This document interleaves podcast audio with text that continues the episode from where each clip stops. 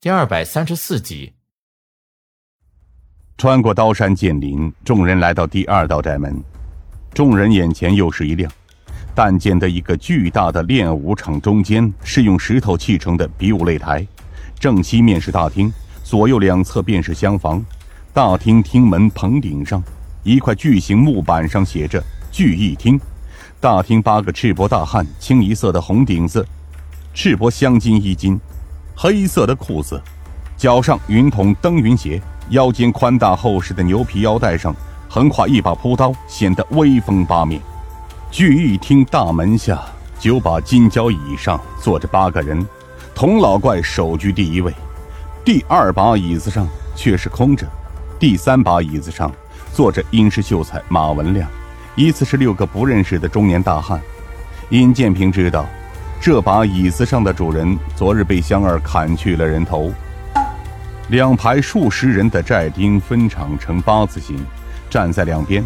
一高台上，巨大的木架上横放着一个巨型大鼓，鼓边木桩架上挂着一面铜锣，而在擂台的另一边也摆上了十多把木椅，中间前后都放着一条长方形木桌。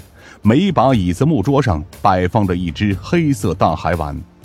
亚叔东国雄道：“少谷主，请上座。”尹建平微微一笑，便撩袍坐下。紧跟着是刘武、尹云云、马莹莹、香儿。后一排天王四星、雅叔东国雄、丫鬟如意。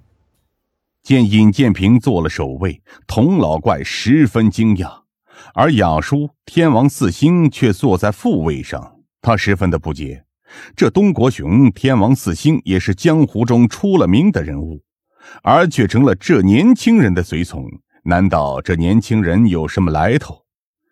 他在椅子上欠了欠身，道：“东大侠，怎么成了年轻人的跟班了？”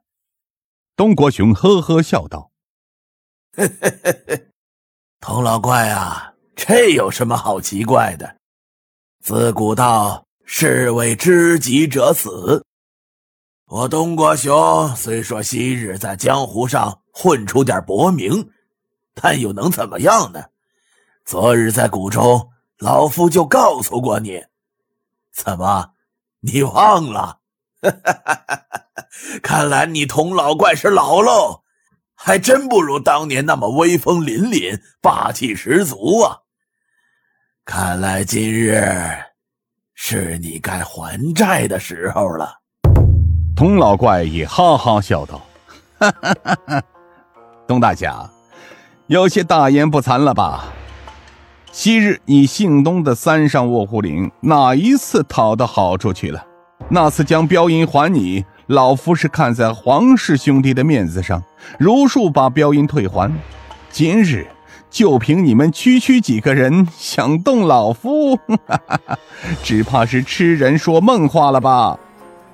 哎呀，你难道不知老夫的山寨是来得去不得吗？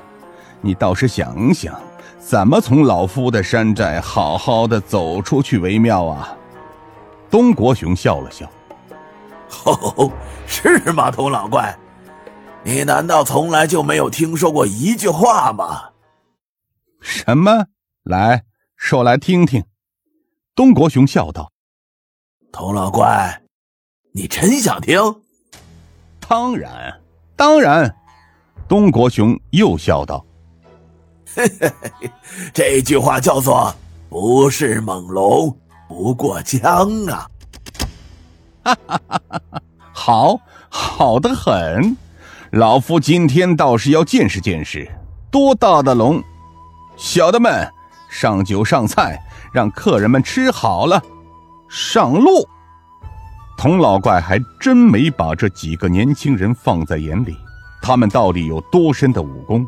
二十上下的几个青年娃娃，即便从娘肚子里练起，也不过一二十年功力。他犯了一个致命的错误，由于他的轻狂，致使山寨灭亡。十多个山寨丁勇端着热气腾腾大海碗牛肉上来，放下之后，又在每个碗中倒满了酒，转身退下。哎，各位，这也是咱们山寨的规矩，但凡有客进入山寨，本寨主绝不会怠慢了客人，都是让客人好吃好喝的吃饱肚子，好上路，免得客人到了阴曹地府做了饿死鬼。各位不要客气，请放心，老夫不会在饮食中做什么手脚的。来，请用吧。雅叔东国雄道：“是啊，在这一点上，你童老怪倒是很讲义气的。不过，童老怪，你吃饱了吗？不要等会儿做饿死鬼哦。”童老怪又是哈哈笑道：“哈哈哈哈哈！放心，老夫醒的。”雅叔站起身来，走向擂台。他来到台上。双手一抱拳，童老怪，俗话说，君子报仇，十年未晚。如今二十多年过了，这段仇恨早该结了。好啊，自古道冤有头债有主。不过你都等了二十多年了，何必急于一时呢？今日是这样安排的：昨日老夫山寨，王二当家。和二十多名兄弟，不明不白的死在你们手下，哼，这笔冤枉债，先让我的弟兄讨回来，行吗？